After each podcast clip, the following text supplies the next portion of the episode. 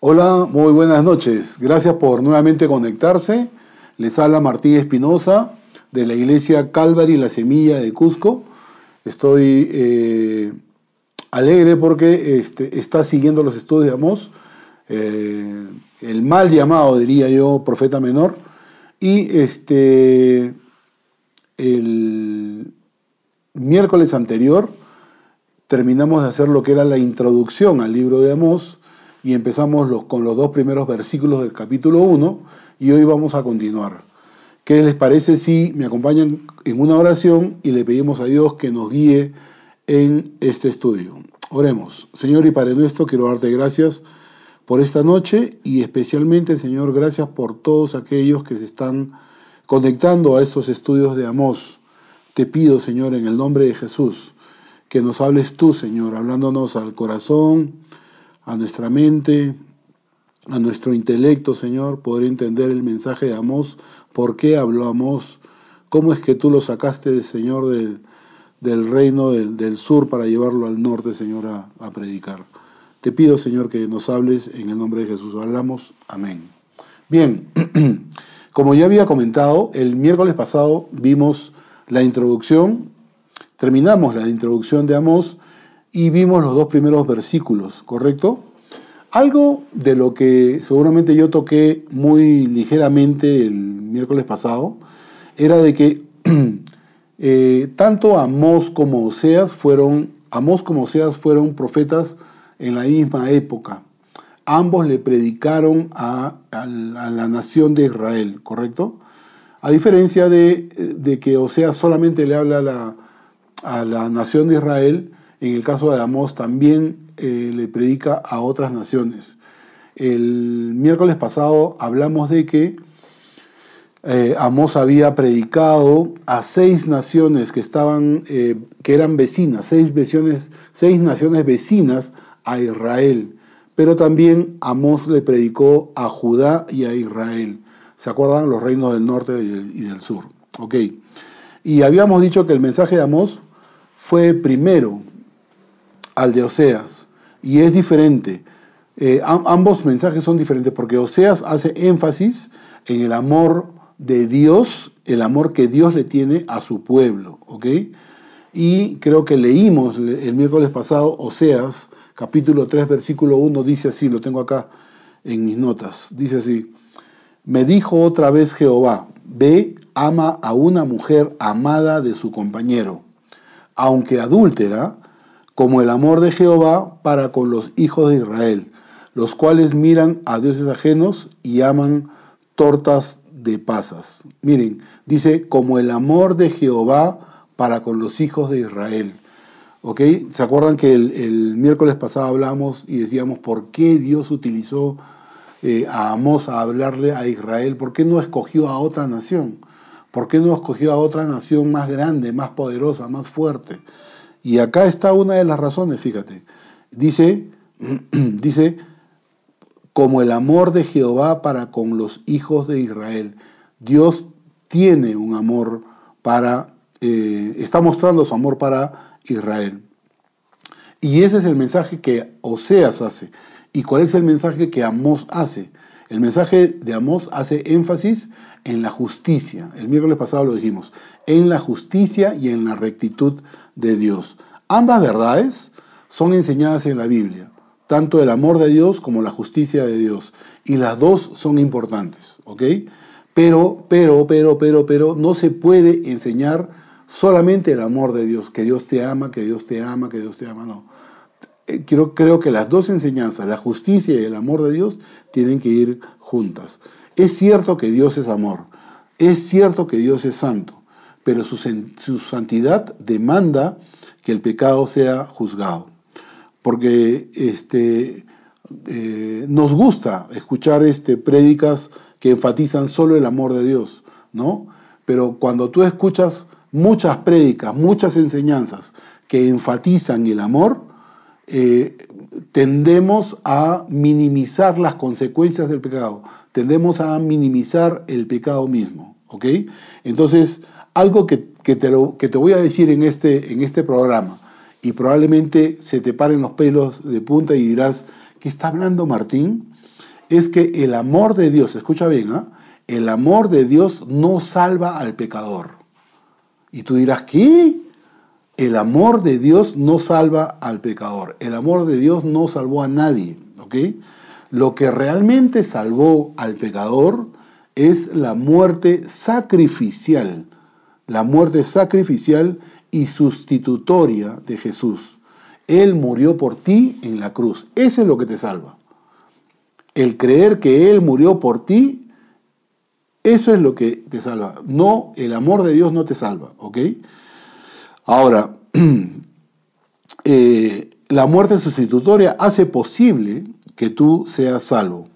El amor de Dios, vamos, vamos a, y no es, un juego de palabras, sino es, es una verdad, el amor de Dios envió a Jesús a morir por nosotros. Y eso lo dice claramente Juan. Juan en Juan 3:16 dice, porque de tal manera amó Dios al mundo que ha dado su Hijo unigénito para que todo aquel que en Él crea no se pierda, mas tenga vida eterna. ¿Ok? Y hay otro versículo, me acuerdo que estos versículos nos, nos lo aprendíamos cuando estábamos chicos, ¿no? Mas Dios muestra su amor para con nosotros en que siendo pecadores, Cristo murió por nosotros. ¿Ok? Romanos 5.8. Entonces, cada vez que tú escuchas una prédica que habla solamente del amor, del amor, del amor de Dios, que, o sea, va a hacer que en tu cabeza solamente piensas de que los pecaditos son chiquitos porque el amor de Dios es muy grande. No, no hay que desasociar el amor de la justicia de Dios. ¿Ok? La justicia de Dios demanda que todo pecado debe ser juzgado. Todo pecado debe ser juzgado. Y ya lo dijimos, Amos, eh, perdón, Oseas enfatiza el amor de Dios. Y Amos predicó sobre la justicia y la santidad de Dios. Ambas verdades son importantísimas, ambas. Por eso es que en Calvary creemos que no solamente es bueno predicar solamente el amor, el amor, el amor, no, hay que predicar ambas cosas. Por eso es que nos damos, acá en Calvary nos damos el tiempo de, de, predicar desde, desde eh, Génesis hasta Apocalipsis. No escogemos un tema aquí, vamos a coger ahora otro libro y acogemos un tema de este de acá, ahora hay que coger uno del Antiguo Testamento, uno del Nuevo, no. Acá nosotros nos enfocamos a explicar, a enseñar, a predicar todo un libro completo. Si ustedes han estado siguiendo las secuencias de los miércoles, deben haber escuchado Jonás hace poco, Oseas hace muy poco, y ahora estamos con, con Amós, y probablemente venga otro profeta y lo que hacemos es desmembrar, eh, eh, agarrar un versículo y sacarle, como se dice, el jugo al versículo. ¿ok? Y fue por eso que Amós fue criticado y censurado. No solamente fue criticado y censurado por los líderes políticos, sino peor aún por los líderes religiosos. ¿Por qué? Por causa de su predicación. Sus prédicas no fueron populares porque hablaban de la justicia de Dios. Recuerden que lo que lo que Amós estaba predicando, lo que Amós estaba enseñando, era lo que él había visto en visiones. Lo que él había visto en visiones. Eran sus palabras, pero él había visto en visión con sus ojos espirituales. ¿Por qué cojo esta frase por, con sus ojos espirituales? Porque la NBI, la NBI, o sea, la nueva versión internacional lo pone así, como que Amós estaba explicando, estaba predicando, estaba enseñando lo que sus ojos espirituales estaban viendo. ¿Ok?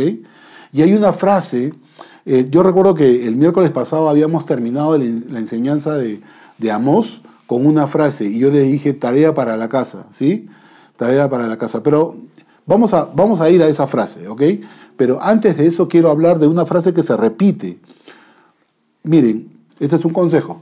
Cuando una frase se repite en, un versículo, en un, en, un, capítulo, en forma reiterada, es porque algo te quiere decir.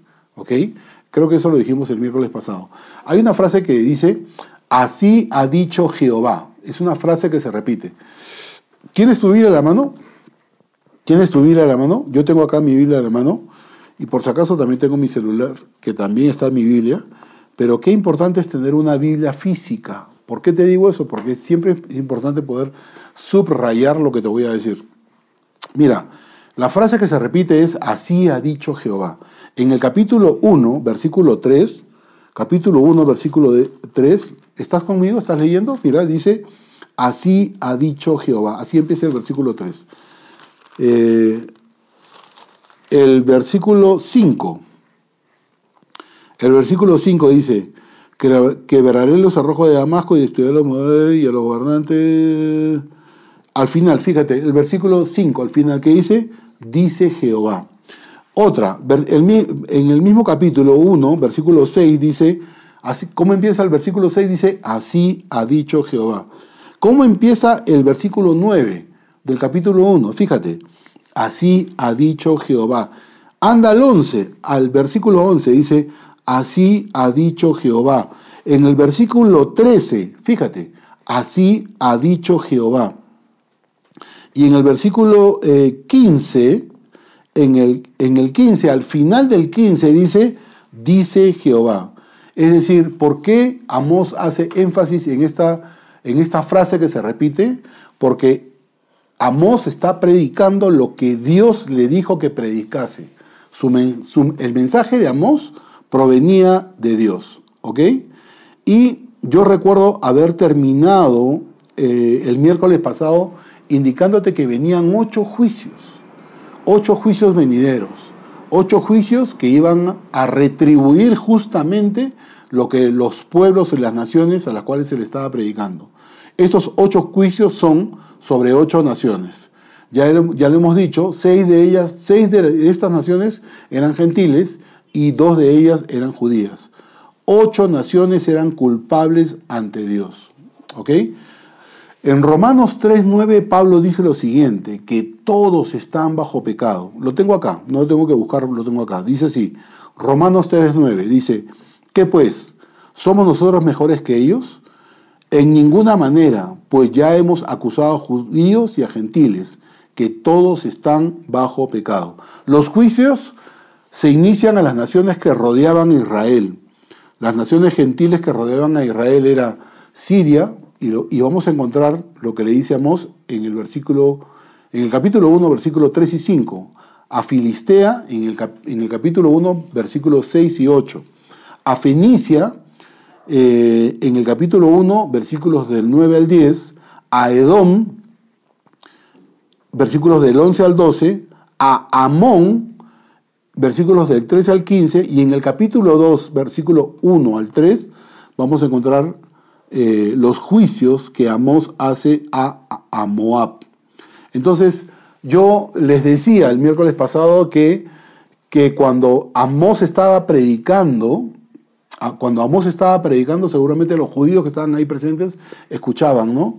Y escuchaban los, los juicios, por ejemplo, a Siria, a Filistea, a Fenicia, y los judíos seguramente esbozaban una sonrisa escuchando que está bien que les caiga, porque recuerden que estas seis naciones eran, si bien es cierto, eran vecinas, pero también eran enemigos de Israel, ¿ok? Entonces, seguramente ellos esbozaban una sonrisa diciendo, está bien que les caiga, perfecto, ¿no? Que los hundan, ¿no? Porque eran los enemigos. Pero acá es donde se muestra la valentía de Amós al revelar que el juicio también caería sobre Judá y sobre Israel.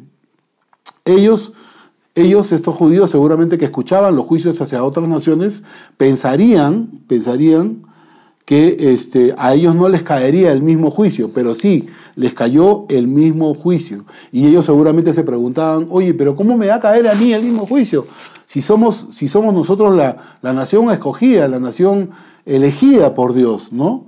Pero esa posición, ellos sí eran la nación elegida, pero esa posición de privilegio no les otorgaba licencia para pecar. Y es más, si a ti te ha elegido Dios, tú no tienes licencia para pecar. No, porque yo soy un hijo de Dios, Dios me permite hacer todo esto. No, no es así. ¿Ok? Ellos mismos caerían sobre los mismos juicios que eh, eh, los juicios que le caían a las naciones paganas. ¿Ok? Entonces, este, hemos hablado de los seis juicios que le cayeron a las seis naciones paganas y también a Judá, y la vamos a encontrar en el capítulo 2, versículos del 4 al 5, y también a Israel en el capítulo 2 de Amós, del versículo 6 al 16. Ok, entonces, cuando Amós dice, cuando Amós dice, eh, así ha dicho Jehová, era porque él estaba predicando las palabras de Jehová. Y esa era la frase que se repite. Pero la segunda frase, que se la dejé de tarea el miércoles pasado, era por tres pecados de, eh, dice el nombre de la nación, y por el cuarto. Y yo les pregunté, y yo les dije que en el versículo, por ejemplo, en el, capítulo 1, versículo 3 de Amós, dice, por tres pecados de Damasco y por el cuarto. En el versículo 6, por tres pecados de Gaza y por el cuarto. El versículo 9, por tres pecados de Tiro y por el cuarto. El versículo 11, por tres pecados de Edom y por el cuarto. El versículo 13, por tres pecados de los hijos de Amón y por el cuarto. Y el versículo 1 del capítulo 2 dice, por tres pecados de Moab y por el cuarto. Versículo 4 del capítulo 2 dice, por tres pecados de Judá y por el cuarto. ¿Qué quiere? Ah, perdón, y el último, el versículo 6 dice, por tres pecados de Israel y por el cuarto. Y yo les pregunté, yo les pregunté, ¿qué quiere decir por tres pecados de la nación y por el cuarto? ¿Qué quiere decir? ¿Qué quiere decir esta frase? Les he dicho que cuando una frase se repite regularmente dentro de un capítulo, es porque algo nos quiere decir Dios. Lo primero, si han hecho bien su tarea, lo primero es que ustedes van a notar que ni para las naciones, perdón, para las naciones judías y para las naciones paganas, eh, no hay favoritismo para las naciones judías. Para, para todos es uniforme, ¿ok? Es decir, Dios va a tratar a judíos y a gentiles bajo la misma base. Lo segundo, ¿por qué se repite esta frase eh, por tres pecados de y por el cuarto?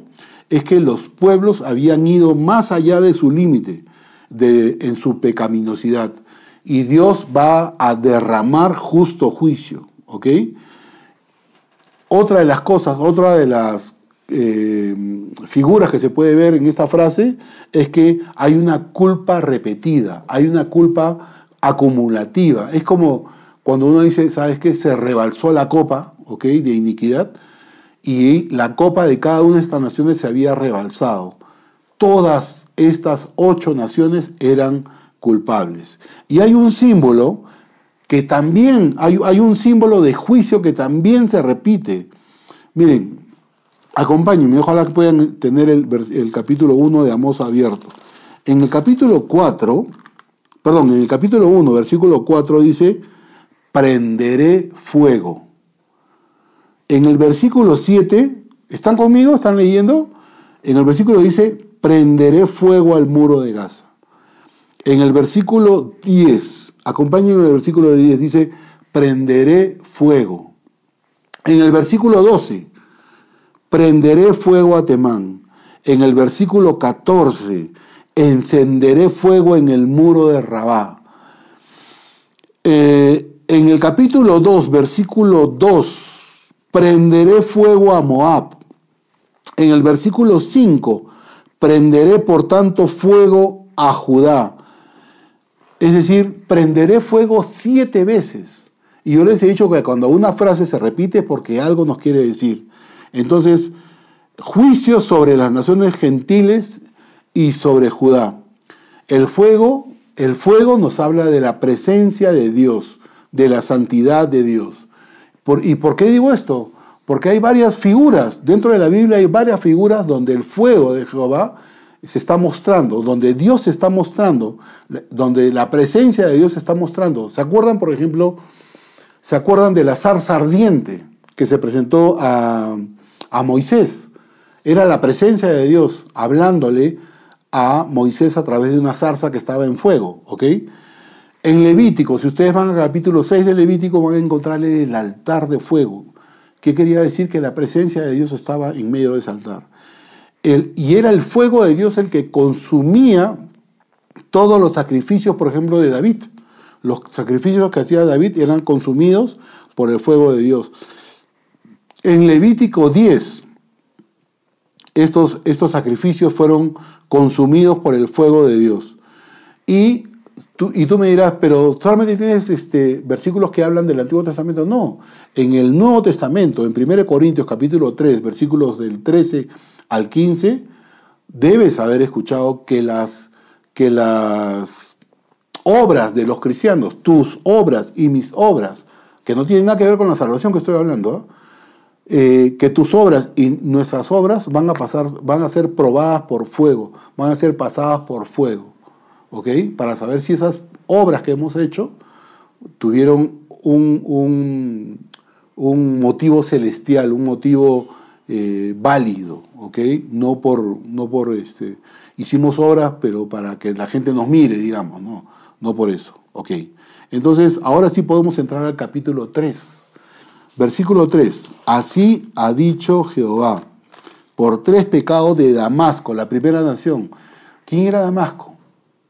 Era la capital de Siria, ¿ok? Entonces, así ha dicho Jehová, por tres pecados de Damasco y por el cuarto no revocaré su castigo, porque trillaron a Galaad con trillos de hierro. Mira, así ha dicho Jehová. En primer lugar, no cabía duda respecto a con qué autoridad se pronunciaba Amós. Era la palabra de Dios mismo. Por eso es que él antepone a lo que va a decir, dice, así ha dicho Jehová. Y vamos a entrar de lleno cuando dice, por tres pecados de Damasco y por el cuarto, no revocaré su castigo.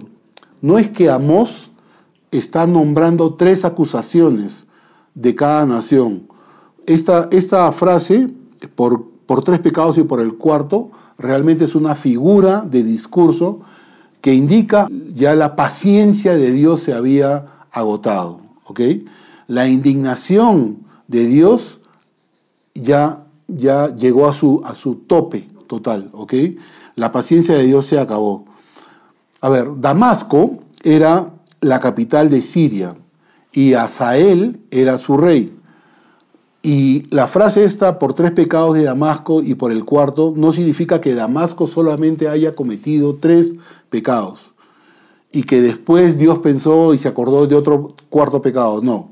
Significa que habían pecados y pecados y más pecados. Los sirios habían estado, habían seguido pecando una y otra vez.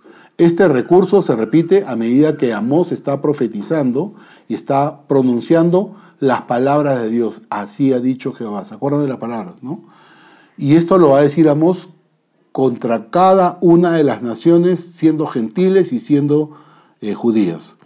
Los judíos, los sirios habían estado pecando y pecando, y ahora venía el juicio que Dios va a emitir a través de las palabras de Amós contra Damasco. Siria y Damasco eran un reino poderoso que había sido un, enemigo constante de Israel, ¿ok? A través de la historia. Y bajo, bajo esa forma, Dios va a declarar juicio contra cada nación. Dios habla del juicio que ha de venir en forma en contra de las naciones vecinas de Israel. Y, y vamos a ver Hoy estamos leyendo el capítulo, el versículo 3, pero en los versículos más adelante vamos a leer la misma fórmula introductoria. Por tres delitos de la nación y por el cuarto no revocaré su castigo. Esta es una estructura, esto, esto de, decir por tres pecados de y por el cuarto es una, es una estructura literaria que era común en el Oriente Antiguo. Si tú eh, quieres saber un poquito más acerca de la, de esta frase o ya lo encontraste porque te pedí, te, di, te dije que era eh, tarea para la casa, tú puedes ir a Proverbios, por ejemplo. En Proverbios 30, Proverbios 30, versículo 18 a 19. Eh, Proverbios capítulo 30, versículo 18 al 19. Dice así, tres cosas me son ocultas, aún tampoco sé la cuarta el rastro del águila en el aire, el rastro de la culebra sobre la peña, el rastro de la nave en medio del mar y el rastro del hombre en la doncella. Miren, eh, esta figura literaria de usar por tres pecados de y por el cuarto también se usaba. El autor de Proverbios está usando esa misma figura literaria. En el versículo 21-22 del mismo capítulo 30 dice lo siguiente. Por tres cosas se alborota la tierra y la cuarta ella no puede sufrir. Mira, y, y en el versículo 29, 30 y 31 dice lo siguiente. Tres cosas hay de hermoso andar y la cuarta pasea muy bien. El león fuerte entre todos los animales, etcétera, etcétera. Entonces, esta, esta, esta forma de introducir el juicio de Dios de Amós era una figura literaria que ya se usaba en el antiguo Oriente. Entonces, Amós no está enumerando las cuatro eh, eh, transgresiones de las naciones. Él está ah, hablando o mencionando solamente una de ellas. Y esta frase se debe entender como que ya, ya llegó al colmo. Ya estos patas se pasaron de, de, ofensivos contra Dios. Los pecados de los vecinos de Israel y de Judá eran contra la revelación de Dios a los judíos. Como las naciones vecinas no habían recibido esa revelación, solamente Israel había Israel como nación había recibido este, esta revelación especial. Este, Amós no les pide cuentas de estos principios a las naciones eh, gentiles, sino sí a las naciones eh, judías, porque ellos habían recibido esta revelación, ¿correcto? Mira, Damasco era, ya lo hemos dicho, era la capital de Siria. Esta capital de Siria, Damasco, también era llamada Aram. Aram. Era un reino poderoso que había sido adversario de Israel a través de la historia. Los israelitas que escuchaban a Amós, ya hemos dicho que seguramente estaban encantados de haber escuchado el castigo de Dios contra Damasco. Y Galaad era la región a la ribera del Jordán que le había pertenecido por muchos años a Israel, desde que, desde que Israel conquistó la tierra.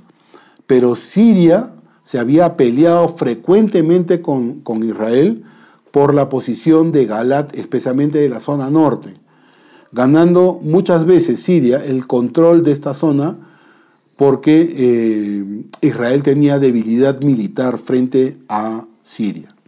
Y la frase, ¿por qué trillaron a Galat con trillos de hierro? ¿Por qué trillaron a Galat con trillos de hierro? Mira, trillar es lo que hace el hombre, trillar es lo que hace el hombre para cosechar el grano de cereal.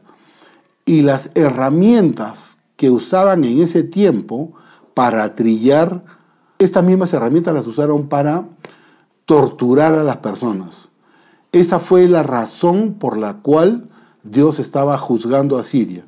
La, la región de Galaad pertenecía a Israel y Dios juzgará a Damasco y a los sirios por venir contra la tierra del pueblo de Dios. Ellos vinieron con destrucción.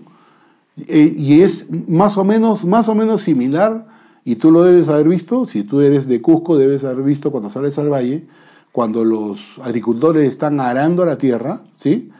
Este, es la misma instrucción que, que el agricultor hace contra la tierra cuando está arando, cuando brotan, o sea, está pasando el, trillo y, bro, y, y brota la tierra, ¿correcto?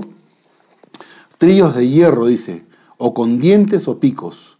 Estas, estas eran herramientas que se usaban para cosechar cereales y estas fueron a su vez herramientas para torturar a los judíos. Eh, ¿Y qué cosa está insinuando esto? Una crueldad extrema, ¿correcto? Una destrucción total a los que, a los que se oponían. ¿ok? Después de cosechar el trigo o la cebada, se dejaba sobre, la, sobre la tierra piedras afiladas, incrustadas en el, en el trineo ¿no? que usaban estos hombres. Ok, y finalmente, versículo 4, y espero que me estés siguiendo, capítulo 1, versículo 4 dice, prenderé fuego en la casa de Asael y consumirá los palacios de Men de Benadad. Benadad, prenderé fuego. En ese, en ese tiempo, eh, una ciudad antigua, eh, las calles eran estrechas como las que hay acá en Cusco, hay muchas calles que son súper estrechas. El fuego realmente era una amenaza. ¿Por qué? Porque las casas estaban, las ciudades estaban pobladas, pero las casas estaban aglutinadas, una muy cerca de otra, ¿ok? Y, eh, las calles eran muy, muy estrechas había muy poca agua para combatir en forma efectiva los fuegos que a veces se levantaban, ¿ok? Y Hazael y Benadad eran reyes de Siria que habían, habían eh, tratado ásperamente a Israel. Eh, el trato que ellos tenían para con Israel era duro, ¿ok? Y era tiempo de juicio. Este tiempo era tiempo de juicio y el tiempo de Dios se va, se va a cumplir. Versículo 5, y con este último versículo termino, dice, y, que, y quebraré los cerrojos de Damasco, y destruiré a los moradores del valle de Abén y los gobernadores de Betedén, y el pueblo de Siria será transportado a Kir, dice Jehová. Eh, y quebraré, así inicia este versículo 5, y quebraré. Miren, Amós hace eh, muchas referencias a, la demolición de, algunas infraestructuras que existían en ese tiempo. Estas infraestructuras normalmente eran infraestructuras urbanas y esta destrucción de esta infraestructura urbana iba a ocurrir cuando llegase el juicio venidero. ¿okay? Él, está mencionando particularmente a, a esas defensas de las ciudades, a esos muros de las ciudades antiguas que por lo general, no sé si ustedes han visto, eh, las murallas pueden ser así, digamos así, pero hay una fortaleza chiquita, ¿no? Sigue la muralla y una fortaleza chiquita, ¿no? Entonces, estas, estas este, pequeñas fortalezas eran como puntos estratégicos a lo largo y a la extensión de los muros donde solamente habían muros y habían puertas. Bueno, estas puertas y estos cerrojos, estas pequeñas fortalezas en medio de los muros, dice que iban a ser quebrados, que iban a ser quebrados. ¿Ok? El cerrojo, por ejemplo, del cual está hablando, del cual está hablando Amós, era ese madero largo que trancaba la, la puerta de la ciudad, ¿ok? Para poder entrar tendrías que sacar ese, ese madero. Y obviamente que si, si, si, cortaban ese madero, entonces toda la gente podría entrar a la ciudad que estaba amurallada. ¿ok? Bien, este, espero que eh, nos quedamos acá en el versículo 5, espero que este tiempo haya sido productivo para ti. Mi sugerencia es que termines de leer el capítulo 1 porque el próximo miércoles terminamos sí o sí el capítulo 1. Que Dios te bendiga.